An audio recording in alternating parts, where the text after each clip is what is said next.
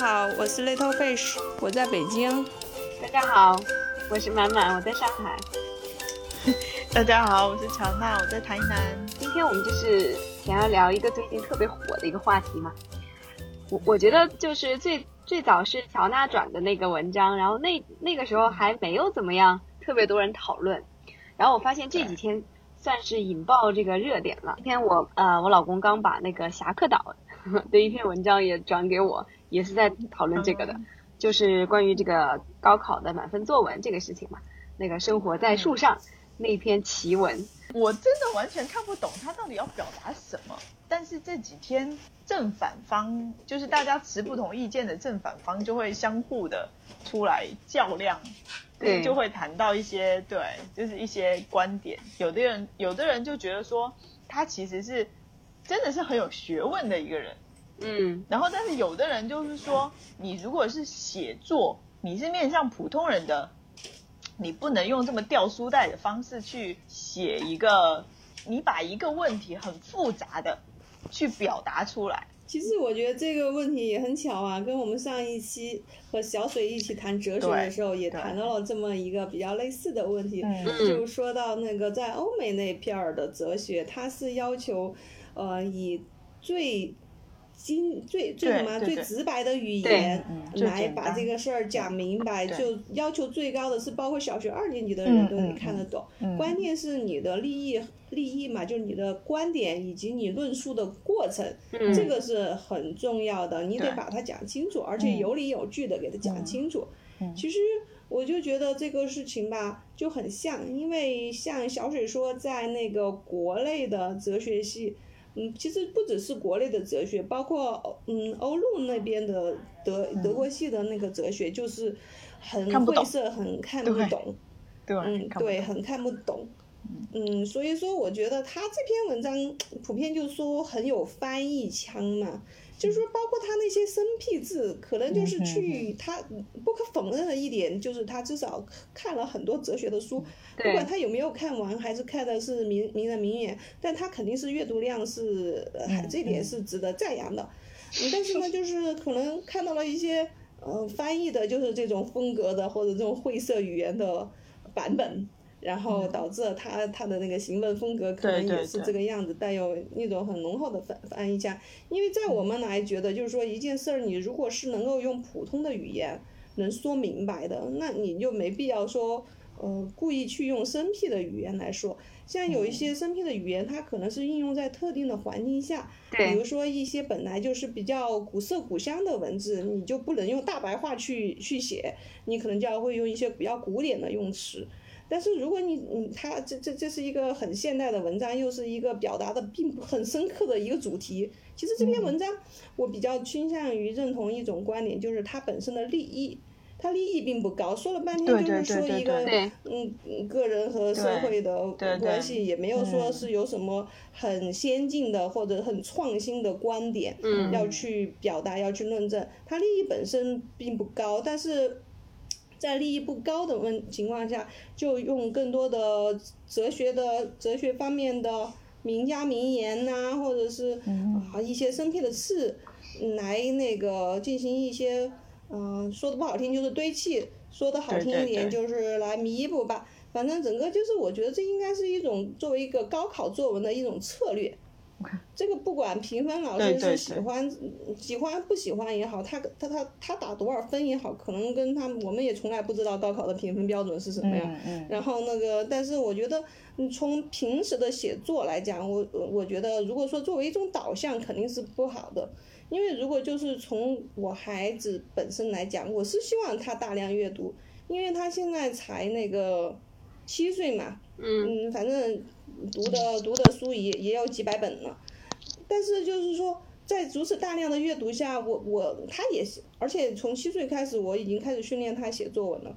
就是并不要求他在语言和这那个用字上多生僻，就是把一件事情给说明白，关键得有自己的思想。嗯，我觉得就是你去读哲学书是很好的一种，哦一类书籍吧。但是我觉得，与其说你要去学习他的那些用词儿，包括。不不只是读读哲学书和别的书，与其说你是为了去学习他的用词，更多的是应该去学习他的思想，他思考的方式，来进行一个自我的审视，然后怎么来提炼自己的思想，最终还是要用别人听得懂的语言来表达自己的思想嘛。我一直比较赞同的一句话就是说，什么叫国际化？就是国际化不是说你能出国，不是说你英语有多好。而是用对方能听得懂的语言和能和逻辑交流来讲来讲你自己的故事，你自己的想法。嗯，我觉得这才是一种一种交流。当然，当然就是说你在特定的环境下要用一些呃非口语化的一些用词儿，我觉得这也无可厚非。但是你作为高考作文作为一个策略也无可厚非。但你要把它作为一个对于写作文的一个导向，如果让以后的孩子都按这种方向去发展，至少我是不愿意看到我的孩子将来的写作是朝这方面去发展的。我我觉得有一个呃，最近看的一些评论里面，我有一个我比较欣赏的一个角度，就是因为我自己在教那个我的学生写作的时候，也是呃有这样的一个呃理念吧，就是这个其实是在呃就语言学习里边。这种交际、交际呃类的这种，就是这个叫什么来着？就是呃，communicative，这叫啥？这个中文我也叫不知道，不知道了。就是那种今天的这种语言教学的话，它会比较呃强调这个语言的交际功能嘛。所以就是如果是在写作的时候，有一个很重要的一个要点，就是说老师在布置一个写作任务的时候，一定要告诉学生这个。呃，写作是给谁写的？就是你也你得有一个 readership，对，所以我最近看了一个评论，我觉得他就写的很有意思，就是说他是从中国的孩子，也不仅是中国的孩子吧，就是中国普遍的这种公共写作的匮乏来入手的。他就是说，我觉得这个点真的就很好，因为这篇文章说实在的，就是他最大的一个问题就是，他是为了考官的这个。阅卷的老师写的，对，所以他的所有的一切，其实他并不是为了要真的要去表达什么观点，他就是要去压那些阅卷老师的喜好，然后对，然后让他自己能够赌一把拿到一个很好的分数，对，那包括我们，但是确实就是我们自己在平时的中国的这种读写的教育里面，就会发现说，确实欠缺这种对于 readership 的一一个强调吧，就可能很多时候。我们的孩子在让他们写作文的时候，都是为了老师写的，都是为了去，比如说去显摆一个什么东西，或者要去达到老师的某一个要求去写的，而并不是真的就是，对吧？我我手写我心，就这种去真的去表达你自己的内心的想法的这种写作。嗯，所以，所以我我我觉得他这个这个点还就蛮蛮让我去去反思的，就是真的就是写，我觉得像我们如果自己给。孩子要让培养他们的读写能力的时候，我觉得也蛮重要的，就是说你给他布置一个写作的任务，一定要让他知道你这是给谁写的。对我，我很赞同你这种观点，因为我们家孩子，嗯，学习写作也是因为那个美国教材嘛，跟他们的特点就是读写同步。就是他的上来阅读之后，他的写作就会跟上，每节课都会有写作。这个可能跟我们国内的中文教学不太一样，因为我们汉字儿比较困难，前期可能在学习写汉字儿。他们就是阅读一上来之后就直接开始写作，然后写作一个最基本的观点就是先要判断一个 raft，raft 就是第一个字母 R 就是 role，就是你先要确定你的角色。嗯。嗯，第二个 A 就是 audience，就是你的。读者是谁？你的听众是谁？对，嗯，F 就是 format，就是你这篇文章的形式，topic 就是你的主题是什么。所以你拿到一道命题之后，你首先是要确定这四点。所以你看，它放在最前面的一定是第一是你的角色和你的读者的角色。比如说，你可能是你是你要写一篇说明文，就是你要教别人做什么事情，那你你你的角色就是你是一个 teacher，你的那个 audience 是一个 student。嗯。那然后紧接着他就会用 voice 这种，就是说你是在不同的角色下，你用的 voice 是不一样的。对。对他就会讲你的 voice 可能，比如说你你你是。是你的 audience 是你的 classmate 的话，你的同学的话，你的语气就会不是那么正式。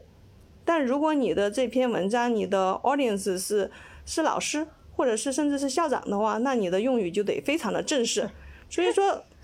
我就觉得他们把这个就区分的很 很很严格，就是说，既然你文章嘛，肯定你最后是有一个交际功能的，对你不能说是写一篇文章来不知道是干什么的，你总得有你的阅读对象，你要达到传达信息的哪个目的，你说出去的话，别人接收到了，这才是一个传达到了，是吧？不是说你说出去就完了。对，那别人还得接收到，别人能不能理解你说的东西？所以首先我们就觉得这篇文章来讲，如果说搞成这样，就是就是一篇考考考场作文，对，你的阅读对象就是考官，其实就没有什么让我们好讨论的了。那你只要嗯说明他这下挺好的，嗯，押中考官了呗。对然后啊，押中评卷老师了，他也达到他的目的了，那这篇文章就算是一个这个一篇成功的达到他目的的文章。但是如果说你说对这篇文章的褒贬，如果要从我们个人来讲的话，我我至少是不愿意孩子的作文写成这个样子的。那那那天乔娜还分享另外一篇，我觉得就是那个对，是吧？那那个强烈的对比。对，那那篇我觉得其实我真的看得很感动啊，就是直白的语言嘛。其实我确实我对个人是是很欣赏那一篇的。我觉得对于，我觉得中中文里面其实有很多，就汉语的这种这种美啊，就是其实在一些很很直白的一些很平时的语言里面，对吧？然后就是特别日常的那些。呃，场景平凡的这种生活里边，如果是能够去挖掘到的一些，对，挖掘到一些东西出来，真的很感人的。嗯，就是，但是这一篇吧，反正书上这一篇，我就觉得，呃，也挺佩服的。说实在的，就这学生吧，是吧？他真的不是说那种，这绝对不是说他真的就是，呃，连临时抱佛脚能背出来的东西。对对对对对。就 就是我我也挺挺好奇，就是他这样的一个孩子，他平时这个阅读都是怎么样搞的？对，我也很好奇，说他这个人，就是他整个这个人到底是会呈现一个什么样的状态？就是他在真实的生活中是呈现呈现一个什么状态？就会真的会很好奇。我我大概讲一下，就是我之前就是另外分享的那一篇文章，就是可能听众听听这个节目的人可能会有点不太知道。那篇文章是零七年，好像江苏还是浙江，零七年的一个作文的满分的一篇作文，就是写的非常的嗯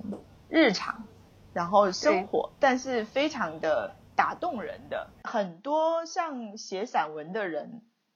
真正能够达到那样的水平，其实是一件很不容易的事。哎，真的真的是，就是好像是对那种白描，就是其实你要把白描，然后做到很很动人的一个地步是很难的。嗯，嗯，所以看上去特别特别的简单，但是其实你仔细想一想，就是说你要我我们现在很多时候受到的教育都会让你写作文的时候不自觉的去做一些嗯，标示，对吧？对对对不对对自觉的会加上很多那种其实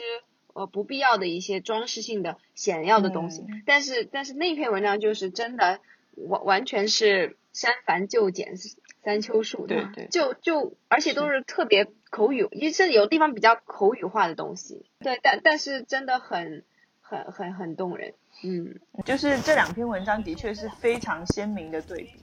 然后这也是豆瓣上的人就是会把这些东西拿出来讲，嗯就是他们会去翻，会去会去找资料，然后会拿出来讲，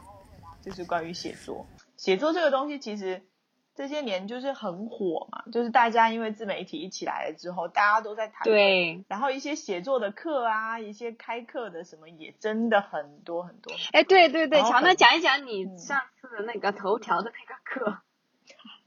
有些什么？就是他们都教些啥呀？你还拿了大 V 的，对对对，我有拿到 V，然后有拿到原创，因为他们要开原创的话，其实是需要呃一些条件的，就是你不是说你只要你写的文章是你自己写的，他就能帮你开原创，就是他有一些条件。像如果拿到头条的原创，然后你要去开别的平台的一些，比如说收益啊，或者是一些什么加 V 啊什么的，就会很容易。其实头条在那个自媒体的平台上，权重其实算是很大的一个平。那个写作训练营里面的是还是经过稍微筛选的，但是人也真的是很多，每一期人真的非常的多。从写作来讲，其实门槛是一个相对真的是比较低的一件事。嗯嗯，不管是你，你可能现在比较火的就是录视频嘛，然后写作嘛。但是其实真的写作，读了书之后去写书评，然后或者是看了电影之后去写影评，比你要去拍视频、剪视频、做后期或者是摄影什么的，其实门槛都要低很多，真的低很多。特别是如果是你参加训练营，其实他们现在需要的一些文章的内容，其实是有有规律可循的，就是他们会教你说你的写一篇书评的文章大概逻辑是怎么样，你要从一个什么样的入口进来，呈现的是一个什么样的状态，然后再往下。然后你需要分析到作者的一些相关的情况，然后书本的东西你要罗列什么什么什么东西，然后最后结尾的时候你应该呈现的是什么，就是他们都会有很自私的东西去帮你规范出来。然后其实很多人写这些东西，我觉得现在书评其实豆瓣这个这个平台，其实因为很多人都在上面写东西嘛，因为它原本也是一个写书评影评出来的地方，大家就会讲说。特别是这篇高考文章出来之后，我就看到有人讲说，豆瓣上的一些书评影评现在已经不能看了，就是他们觉得说上面其实那些东西已经是没有价值的东西了，就是每个人都朝着规律或者是一个模板或者是一个模型的方式去写一个书的评论，而不是从他自身出发，他自己真的感受或者是他呃。各种知识的一些串联呐，更深度的想法。都变成软文了，是吗？对，你而且现在那种刷分的也很多嘛，就是现在就变成，现在很多出版社出版了书之后，就会拿书去送，就是他会去寄给这一些经常写书评的人，然后你去领书，领了书之后，你再去写书评，然后去发，嗯，就是变成了一个产业链。在做流水线的工作，哎，我记得之前那个王尔德在那个他的一篇文章就有提到一件事，他就说诗歌这个东西为什么会不断的写出越来越好的作品，是因为现在没有人读诗歌，就是当你一个东西没有受到大众的影响的时候，它是最纯粹的，就是它不会被大众的。那个关注的点啊，或者是被呃所有的人去引导你要前进的方向，就变成一个流流行文化，对吧？我觉得嗯，诗歌无所谓，就是说越来越好，或者是怎么样的，因为因为每个时代都会有它的一些特别有代表性的作品嘛，而且诗歌也是确实特别嗯有魅力的一个东西嘛，因为很多人都会认为它其实是呃艺艺就是艺术的一种。本质嘛，它所有的，所有的艺术，不管是什么呃载体，不管什么形式的话，它核心其实都是一种诗意嘛，所以它是一个非常纯粹的一一种东西。对，但你这么说，我觉得也确实是呃很很有道理啊，就好像，嗯，只要是这种一旦是呃大众所接受的艺术形式，它就会变得非常的商业化，对吧？对，就就跟这个。就就跟之前的摇滚乐，然后今天的这个 hip hop，对吧？都都会变成完全是一个流水线的东西了，确实是。对。那你说现在今天写作还有什么机会吗？今天我就看到，哎，写的一篇文章，他就说不要期待纸质书的复兴，只要所有各种形式，只要是属于乐乐，乐就是快乐的乐嘛，然后就是你快乐去阅读的东西的的东西都是好的。大部分的人其实没有把写作当当做一件很严肃的事情了，嗯，因为写作的方式变了之后，或者是他的目的变了之后，他你的阅读一定也会改变的。我觉得下一个阶段，像我们的小孩子，他我觉得他们的阅读的方向，你真正的说要要求他们去进行很严肃的阅读的时候，我觉得可能是会是一件很困难的事，特别是他们可能到十几岁大了以后。因为现在他们还小嘛，我们还有办法控制说他可以进行一些比较严肃的阅读。但是你到他们十几岁、二十几岁之后，我们没有办法控制他们，他们要再重新从内心发出说他们想要去做一些很严肃阅读，我觉得是真的是会是一件非常困难的事。写作产出的内容就已经很同质化，或者是很扁平化，或者是很嗯白开水化，就真的是变成是说他们可能真的是只能返回头去读一些那种很经典的东西，不然的话，我觉得对于现代文学来说，这个路真的很艰难。我有看另外一篇文章，也是讲这个高考作文的，他就说，嗯，他还是蛮欣赏这个作者本人，就是说他他有这样的一个呃，至少有这样的一种阅读的热情嘛，去读这些，对吧？海德格尔啊，卡尔维诺啊，对，对于这个高中生来说，能够有这样的一个热情去读这些哲学家的书，他觉得还是很青春的，然后就是。对，他就觉得这是青春的味道。对然后他还 讲了一个特别有趣的观点，我觉得挺有意思。这是一个写电影评论的嘛，比较有独特的脑洞。然后他就说，有些人不是考证他这里面写的很多引用的可能都不对吗？对吧？然后，嗯，他就说，要是我的话，我可能就是自己编编一点什么，然后就 对啊。就是很多人不是引用张爱玲的话，然后那些话其实根本就不是张爱玲讲的，对吧？对啊，对啊，对啊。对对对。我觉得这也是网网络时代的这种写作的一个特点，对吧？就是很多真的很多虚假的那个名人名言。自媒体写作真的改变了这个关于写作这件事情，真的是改变的非常非常的多。嗯，我觉得现就现代文学来看的话，我觉得。那个挑战很大。中文写作好像就是说，中文的这些近些年来的文学作品，好像是我我关注的是那个英英文的那个儿童作品。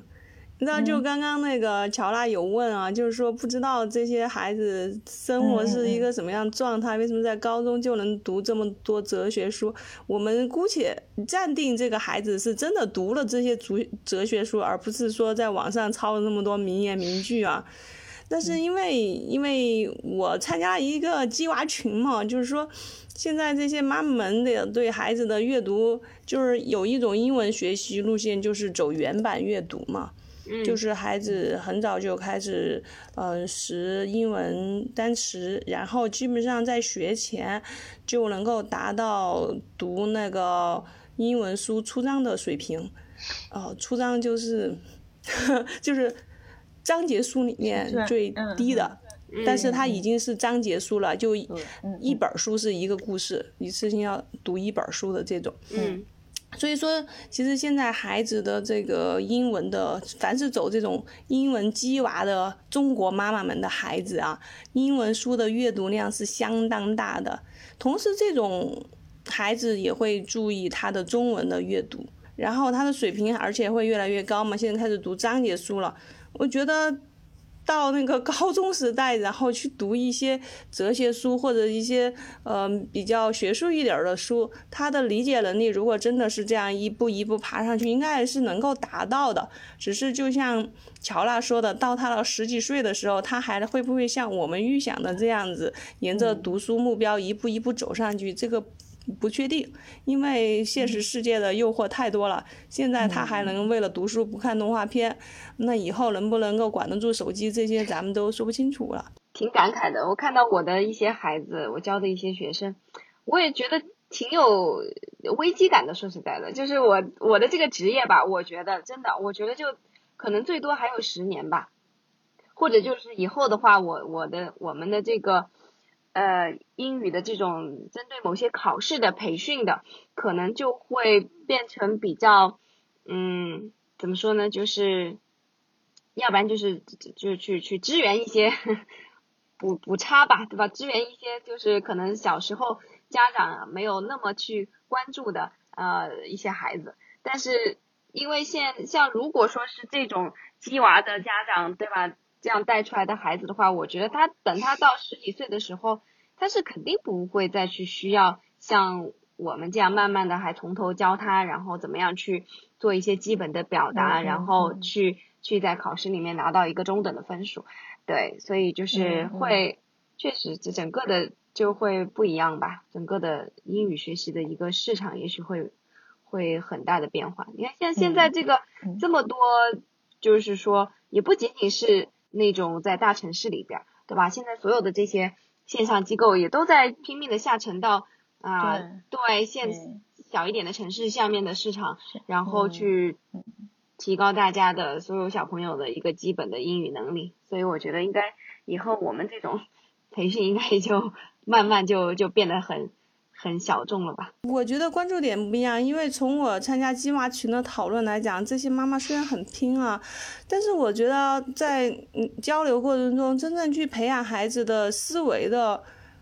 呃，言论很少，更多的就是说怎么词汇达到三千，怎么词汇达到四千，现在都是张口就是学龄前啊，就是三千四千这种词汇，然后就是。教这种招式的会更多。其实，好，怎么就说，既然你都选择了，嗯，要去学一个国外的原版东西，我觉得你更难能可贵，就是你可以去取长补短，是吧？看看国外的教材也好，他们的书也好，跟国内有啥区别？哎，还还是有很多，我觉得就是心态是不是很，不是很很好的，我觉得。随着大流觉得应该要鸡娃去做鸡娃这件事，而不是因为说他想要。培养他的他的孩子想要具备什么样的知识或者是什么的的话，他就会走偏。我觉得太容易走偏了呀。就是说，你尤其是你当你在一个那种群里面的话，你可能更会觉得哇，这一家人今天又怎么样了？那个孩子今天又怎么样了？你你整个的就心态很容易失衡啊。我所以我觉得我。我我我是打死也不会去进这种群的，我觉得。联系到这个事情和这篇高考作文，我就觉得特别担心，就是有种引导啊，就好像就是说你读了很多书，你会很多名言，你就可以高考作文拿高分。我觉得这种对孩子的趋趋向，你看现在孩子的读书竞赛都已经到这种程度，我就觉得这种阅读方式都可以称之为一种读书竞赛了，是吧？大人也是在阅读阅读竞赛，就是每。就是经常会在总结我一年读了多少书，然后我一个月读了多少书，整个氛围好像就是这样的。对，不管是大人小孩，对吧？就是，就感觉好像在拼，不知道在拼什么，就是好像一年就是要读上一百本书才觉得好像有在看书。哎，但是我我我觉得就是正正好很奇怪呀，因为学前的儿童或者小学低低年级会有这样的一种读，尤其是读绘本啊或者读章节书的这样的一种军备竞赛。然后成年人嘛，主要就是在朋友圈，就是给领导看看，给同事看看这种，是吧？然后，但是我觉得最中间的其实就是欠缺的呀，你就没有见到谁，就是作为中学生的家长在那里说，还整天还说我孩子看了多少本书的。我觉得现在就是一个断层啊，就像像你，Little Fish，你现在在的这些鸡娃群里面的家长，我们可以看呀，我们给个。七八年，我们看一看，等他的孩子到十几岁的时候，他还能够天天就是说能够每年总结出来我们今年孩子读了多少本书吗？我我觉得不见得。我我我其实很好奇的，这是鸡娃的家长他们自己看书吗？对呀，就是他们自己本身到底有没有在看书？他们现在本身就是跟孩子一起看呃英文童书啊。这种吧，就是还是。放长远看，因为我我真的觉得育育儿这个东西真的很有很有意思，就是包包括我现在自己反思一下，我的当年在小小朋友在小月龄的时候，就是一岁以前哦，真的是一点点风吹草动就赶紧就进个群，然后赶紧在网上各种搜，然后论坛上面各种问，很类似的一个道理啊，就是说越是那个小月龄的时候，或者说这种年龄比较小的时候，刚开始的时候就是。家长会觉得，好像就是，呃，首先可能自己也没有特别有经验，这是一方面，然后另外一方面也会觉得好像自己的行为似乎能够给孩子带来天大的一个改变，就是会，所以会觉得有无限的责任，对然后等到孩子慢慢慢慢长大，你越来越发现他是一个独立的个体，他不是一个你可以随意塑造的一个对象，然后你你你必须得尊重他。自己的一个成长规律，然后慢慢慢慢的你就你就放手了，然后你也 你也你也更加的心态更加平和了，对吧？就好像我现在如果从身体的角度，我不会那么去那么担忧了，因为知道就是人人的生命还是有它一定的顽强的 这这个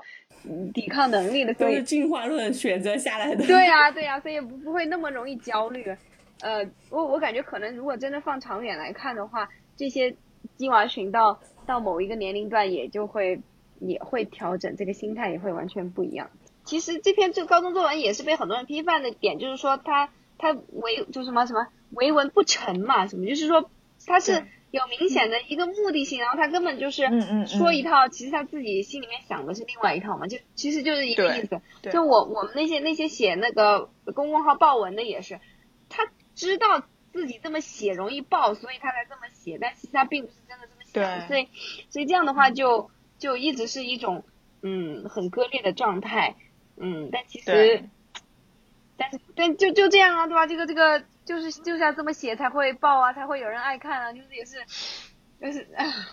高考高考作文是一个命题作文，你需要去迎考迎合那个评评卷老师，就像你公众号运营也是一种命题作文啊，你需要去迎合你的读者嘛。所以我们现在是生活的社会不就是这样吗？你整天就是面对这么多要洗脑你的东西，你还能具备自己思想的活着，你才能成为一个独独立的个体啊，要不然你就被洗成一一个流水线了呀。但有的时候你就就是你为了，比如就像就像乔娜说的一样嘛，对吧？你可能你会发现，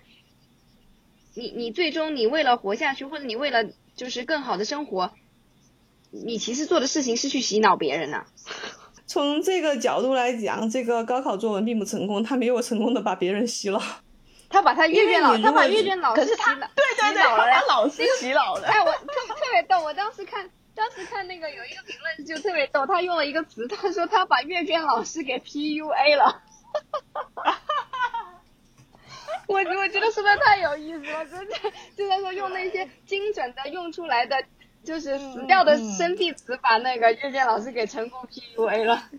对呀，我觉得你想啊，他作为一个这篇作文，他是作为一个有自己观点，然后通过一堆引用，还要论证这种观点的，你最终的目的，如果说你看成正正常的一篇文章的话，你应该是说，嗯，让别人去认可你这种观点，是吧？你认可你的主题，而不是说注意力在那些生僻词或者是哲学家的话上。但是大部分人看完之后，既没有认可你的主题，也没有深刻去理解你的主题。你这篇文章洗脑一点都不成功。他本来就就是他首先他没有 readership 嘛，他本来就不想要跟你说什么的，他就是去画了一幅非常复杂的抽象画，然后呢，对，然后就是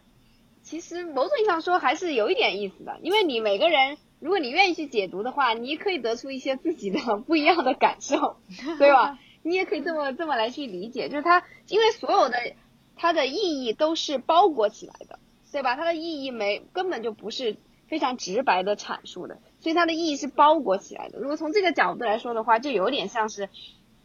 一一件艺术作品，一个抽象化，就它所有东西是一个捉迷藏的这样的一个过程，就是全部给你藏起来了，只是说呢。可能有些人认为，就是这个，就谜底根本就是一个很虚空的一个东西，所以就是这个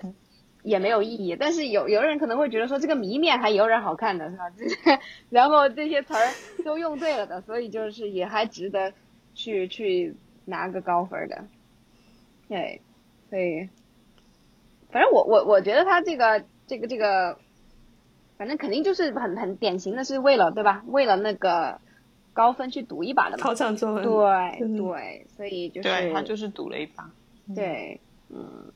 我感觉这个其实这这个孩子啊，真的这几天不知道承受多大的压力，是不是啊？全国人民都在探讨他的作文，都在，然后被骂。对。不是，我我觉得你看你这个观点就不对了。首先他已经赌赢了。他已经是赢家了，他还有啥压力啊？现在压力都是浙大的教授。我你还那你还是没有经历真正的那种网络暴力的那种，真的就是我觉得还是很可怕的。说实在，就这个也是另外一个，我觉得如果说未来对吧？你想写作者在网络上去写作，对对对啊，其实这是一个真的是一个很大的一个问题，对吧？你如何去面对啊？因为我就忽然想起来，就何菜头嘛，就是一个很典型的，他他那个真的是见证了这个中国互联网的。整个的一个发展，包括就是互联网上的写作写作者的这样的一个发展，然后他真的是当年哦，就就简直是经历了非常非常多的那种网络暴力，就因为他就是一个很很出名的嘛，就比较成功的一个写作者，所以所以随便他说点什么就是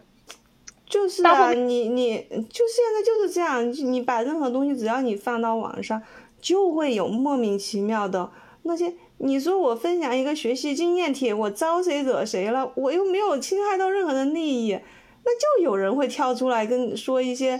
嗯，跟你无关，然后啊，哎呀，难难难以表述的。比如说，不要说，我我介，对啊，我介绍介绍一下我们家孩子在啊那种双语幼儿园的英语教学情况嘛。那因为有些家长会问，就是双语幼儿园是怎么样教教学的哈。然后就介介绍一下教学情况。你说就这么一个帖儿，既没有炫耀孩子学得好，也没有炫耀孩子学得不好，就就是简单的介绍一下孩子在幼儿园学的情况。那就有家长跳出来说，你就是被收了智商税，那你你跟这些人有什么好计较的吗？你你不要说你那个不要说你那个育儿帖了，就是光我在写台湾的生活，都已经会遇到一些神经病。真的是神经病啊！就是听到只要听到台湾这两个字，就会就会高潮的一些人，真的。现在写那个书评的人这么多，我觉得其实这也是一个很重要的原因。大家都把自己包起来了，就是没有人愿意去写你自己真实的感受，你自己真实的声音，然后自己真实的生活，大家都把它包起来。比如说影评啊、书评啊，然后都写的跟都是跟自己无关的事情。他也不愿意在里面去触及他自己的真实的感受或者是想法，他都是包成那个干货嘛，就是书里面有什么东西，他就把它提炼出来，然后做思维导图啊，或者是帮你列提纲啊，然后把那些知识给你摘录出来，然后把它分享给别人，其实跟他自己一点关系都没有。我我觉得，我觉得这个这个其实也是一个很多人选择要写书评和影评。很重要的原因就是，它其实在网络上比较是安全的，而且它也是比较容易被发现，或者是比较容易积累那个，因为现在大家都愿意就是在很短的时间内接收一本书的干货嘛，大家都愿意去看，然后它也比较容易积累粉丝的一种手段。对呀，我在想那个高考作文的作者招我们了，惹我们了吗？我们仨还说三个神经病在那说人家作文怎么样？